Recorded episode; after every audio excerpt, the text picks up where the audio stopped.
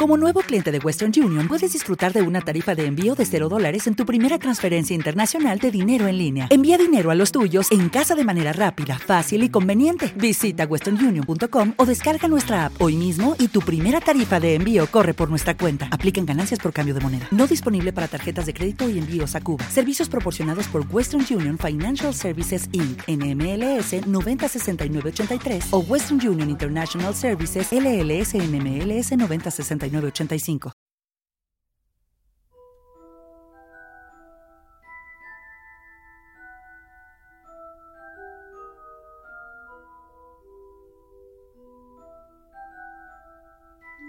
Harry Potter y el prisionero de Azkaban.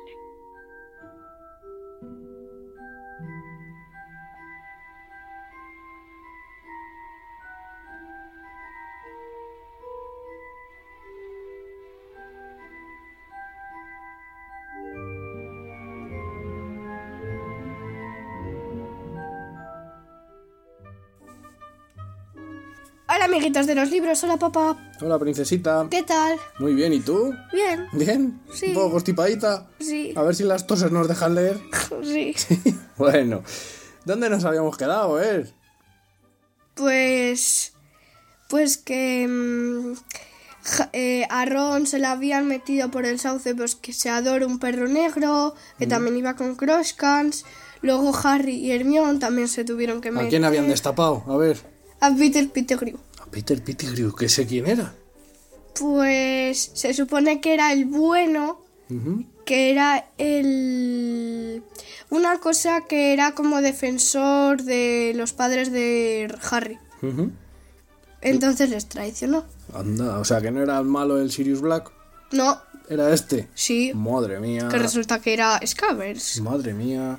Era Scavers. Sí. Se había escondido siendo una rata. Sí, Bueno, ojo. Vaya, vaya historias, ¿eh? sí, Y tenemos encima por ahí al pobre petroglifo este. que no sabemos... En la leche. Vamos a ver qué pasa. Sí, ¿Sí? Sí. ¿Empezamos? sí, ¿Segura? sí. Venga, anda, pues... ¡Empezamos!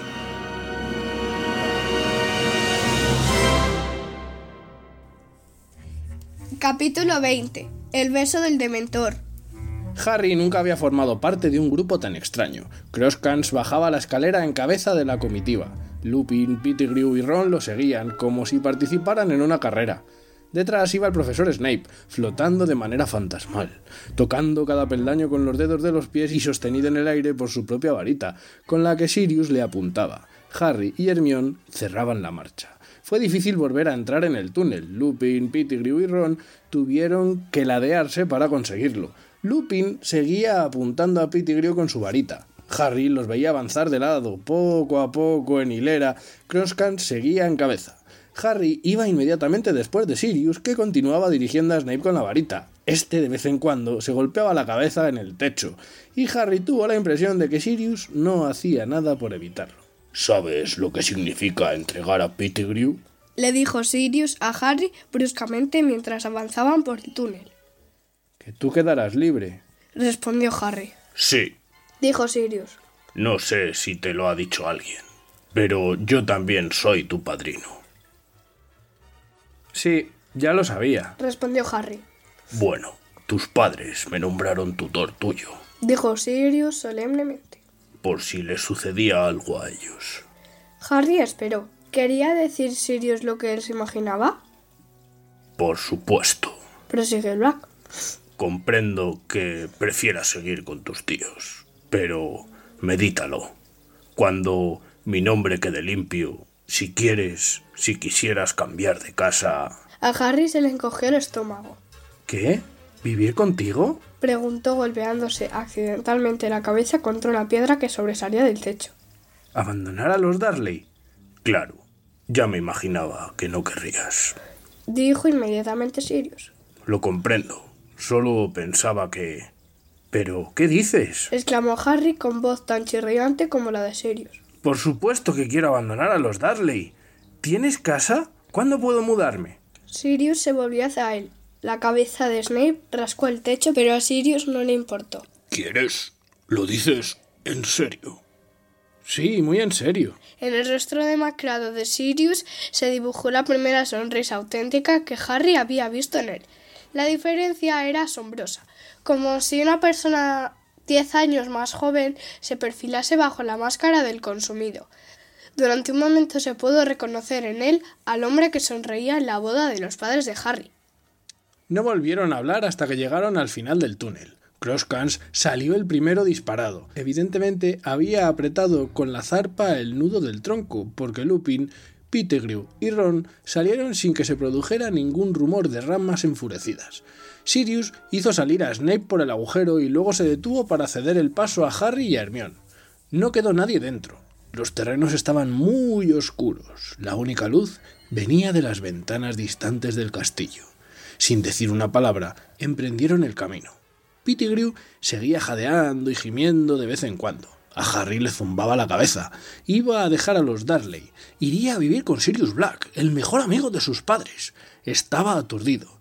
¿Qué pasaría cuando dijera a los Dudley que se iba a vivir con el presidiario que habían visto en la tele? ¿Qué es presidiario? El que está perseguido. Recluso. Presidiarios son los que están en la cárcel. Un paso en falso, Peter y... Dijo Lupin delante de ellos, amenazador y apuntando con la varita al pecho de Peter. Atravesaron los terrenos del colegio en silencio con pesadez. Las luces del castillo se dilataban poco a poco. Snape seguía inconsciente, fantasmalmente transportado por Sirius, con la barbilla rebotándole en el pecho. Y entonces una nube se desplazó. De pronto aparecieron en el suelo unas sombras oscuras. La luz de la luna caía sobre el grupo. Snape tropezó con Lupin, Pettigrew y Ron, que se habían detenido de repente. Sirius se quedó inmóvil. Con un brazo indicó a Harry y a Hermione que no avanzaran. Harry vio la silueta de Lupin, se puso rígido y empezó a temblar. ¡Dios mío! dijo Hermione con voz entrecortada. No se ha tomado la poción esta noche, es peligroso. ¡Corred! gritó Sirius. ¡Corred ya! Pero Harry no podía correr. Ron estaba encadenado a Pettigrew y a Lupin. Saltó hacia adelante, pero Sirius lo agarró por el pecho y lo echó hacia atrás. ¡Dejádmelo a mí! ¡Corred! Oyeron un terrible gruñido. La cabeza de Lupin se alargaba, igual que su cuerpo. Los hombros le sobresalían. El pelo le brotaba en el rostro y las manos, que se retorcían hasta convertirse en garras. A Croscan se le volvió a rizar el pelo. Retrocedió. Mientras el licántropo surgía, abriendo y cerrando las fauces, Sirius desapareció del lado de Harry. Se había transformado. El perro, grande como un oso, saltó hacia adelante. Cuando el licántropo se liberó de las esposas que lo sujetaban, el perro lo atrapó por el cuello y lo arrastró hacia atrás, alejándolo de Ron y de Pettigrew. Estaban enzarzados, mandíbula con mandíbula, rasgándose el uno al otro con las zarpas. Harry se quedó como hipnotizado. Estaba demasiado atento a la batalla para darse cuenta de nada más. Fue el grito de Hermión lo que lo alertó. Pettigrew había saltado para coger la varita caída de Lupin. Ron, inestable a causa de la pierna vendada, se desplomó en el suelo. Se oyó un estallido, se vio un relámpago y Ron quedó inmóvil en tierra. Otro estallido. Croscan saltó por el aire y volvió a caer al suelo. ¡Espelearmus! exclamó Harry apuntando a Pettigrew con su varita. La varita de Lupin salió volando y se perdió de vista. ¡Quédate donde estás! gritó Harry mientras corría. Demasiado tarde. Pettigrew también se había transformado. Harry vio su cola pelona azotar el antebrazo de Ron a través de las esposas y lo oyó huir a toda prisa por la hierba. Oyeron un aullido y un gruñido sordo. Al volverse, Harry vio al hombre lobo adentrándose en el bosque a la carrera. ¡Sirius ha escapado! ¡Pettigrew se ha transformado! gritó Harry. Sirius sangraba, tenía heridas en el hocico y en la espalda, pero al oír las palabras de Harry volvió a salir velozmente y al cabo de un instante el rumor de sus patas se perdió. Harry y Hermión se acercaron deprisa a Ron. ¿Qué le ha hecho? preguntó Hermión. Ron tenía los ojos entornados, la boca abierta. Estaba vivo, oían su respiración, pero no parecía reconocerlos. No lo sé, Harry miró desesperado a su alrededor. Black y Lupin había desaparecido. No había nadie cerca salvo Snape, que seguía flotando en el aire inconsciente. Será mejor que los llevemos al castillo y se lo digamos a alguien, dijo Harry apartándose el pelo de los ojos y tratando de pensar. ¡Vamos! Oyeron un aullido que venía de la oscuridad, un perro dolorido. Sirius. murmuró Harry mirando hacia la negrura. Tuvo un momento de indecisión, pero no podían hacer nada por Ron en aquel momento y a juzgar por sus gemidos. Black se hallaba en apuros. Harry echó a correr seguido por Hermión. El aullido parecía proceder de los alrededores del lago. Corrieron en aquella dirección y Harry notó un frío intenso sin darse cuenta de lo que podía suponer. El aullido se detuvo. Al llegar al lago vieron por qué. Sirius había vuelto a transformarse en hombre. Estaba en cuclillas, con las manos en la cabeza. ¡No! Gemía. ¡No, por favor! Y entonces Harry los vio. Eran los dementores, al menos cien, y se acercaban a ellos como una masa negra. Se dio la vuelta. Aquel frío ya conocido penetró en su interior y la niebla empezó a oscurecerle la visión. Por cada lado surgían de la oscuridad más y más dementores. Estaban rodeándolos. Hermión, piensa en algo alegre. Gritó Harry levantando la varita y parpadeando con rapidez para aclararse la visión, sacudiendo la cabeza para alejar el débil grito que había empezado a oír en su interior. Voy a vivir con mi padrino, voy a dejar a los Darley.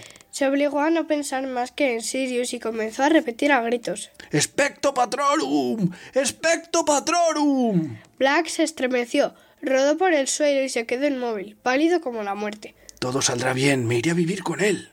¡Expecto patrorum! ¡Ayuda a Hermión! ¡Expecto patrorum! ¡Expecto!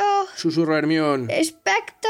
¡Expecto! Pero no era capaz. Los dementores se aproximaban y ya estaban a tres metros escasos de ellos. Formaban una sólida barrera en torno a Harry y a Hermión, y seguían acercándose. ¡Expecto patrorum! gritó Harry intentando rechazar los gritos de sus oídos. ¡Expecto patrorum! Un delgado hilo de plata salió de su varita y bailoteó delante de él, como si fuera niebla. En ese instante Harry notó que Hermión se desmayaba a su lado. Estaba solo, completamente solo. ¡Expecto! ¡Expecto patrorum! Harry sintió que en sus rodillas golpeaban la hierba fría. La niebla le nublaba los ojos. Haciendo un enorme esfuerzo, intentó recordar. Sirius era inocente, inocente. Todo saldrá bien. Voy a vivir con él. ¡Expecto patrorum! dijo entrecortadamente. A la débil luz de su informe Patronus vio detenerse un dementor muy cerca de él. No podía atravesar la niebla plateada que Harry había hecho aparecer, pero sacaba por debajo de la capa una mano viscosa y pútrida. Hizo un ademán como para apartar el Patronus. ¡No! ¡No! exclamó Harry entrecortadamente. ¡Es inocente! ¡Expecto Patrorum! Sentía sus miradas, se oía su ruidosa respiración como un viento demoníaco. El dementor más cercano parecía haberse fijado en él. Levantó sus dos manos putrefactas y se bajó la capucha. En el lugar de los ojos había una membrana escamosa y gris que se extendía por las cuencas, pero tenía boca, un agujero informe que aspiraba el aire con un estertor de muerte. Un terror paralizante se apoderó de Harry, impidiéndole moverse y hablar. Su patronus tembló y desapareció. La niebla blanca lo cegaba. Tenía que luchar. Expecto patrorum. No podía ver. A lo lejos oyó un grito conocido. Expecto patrorum. Palpó en la niebla en busca de Sirius y encontró su brazo. No se lo llevarían. Pero de repente, un par de manos fuertes y frías rodearon el cuello de Harry. Lo obligaron a levantar el rostro. Sintió su aliento.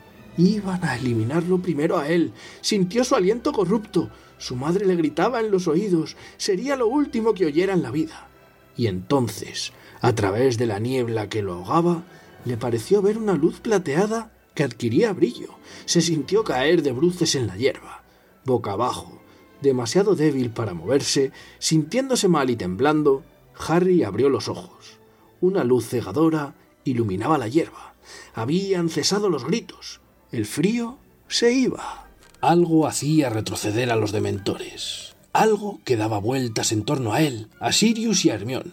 Los estertores dejaron de oírse. Se iban. Volvía a hacer calor. Haciendo acopio de todas sus fuerzas, Harry levantó la cabeza unos centímetros y vio entre la luz a un animal que galopaba por el lago. Con la visión empañada por el sudor, Harry trató de distinguir de qué se trataba. Era brillante como un unicornio.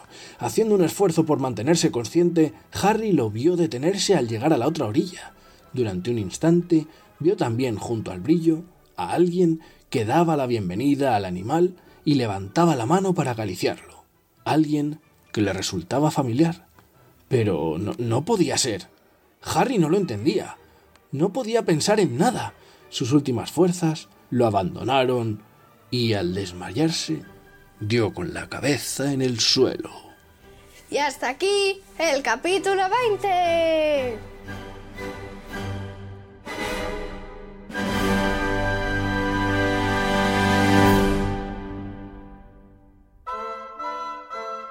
Bueno, bueno, princesita. ¿Qué ha pasado? No, no lo sé. ¿Qué ha pasado?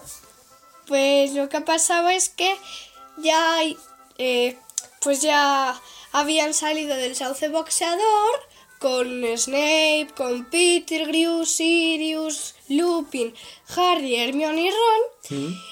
Y entonces de repente las nubes de, de- destaparon la luna, la luna llena, claro, y como Lupin no se había tomado la medicina, pues se convirtió en hombre lobo. Entonces Sirius se fue en hombre... Sirius se transformó en perro para defenderles. Claro. Madre mía. Y se fueron problemón. bosque ahí corriendo los dos. Y, a- y- y mientras pasaba eso, ¿quién Pues aprovechó? que Peter creo que se fue. Madre mía de mi vida. Y mientras el otro se iba, luego de repente. A Ron le pasó algo. Y empezaron a aparecer el qué. De mentores. Bueno, lo bien que se lleva Harry con los dementores. Sí. Cuando parecía que estaba todo, todo perdido, de repente. Eh, apareció como un animal que parecía un unicornio. Y un señor. Sí. Que, les había salvado les- porque los dementores de repente se fueron todos. Sí, pero que a Harry le parecía familiar. Pero no sabemos quién era.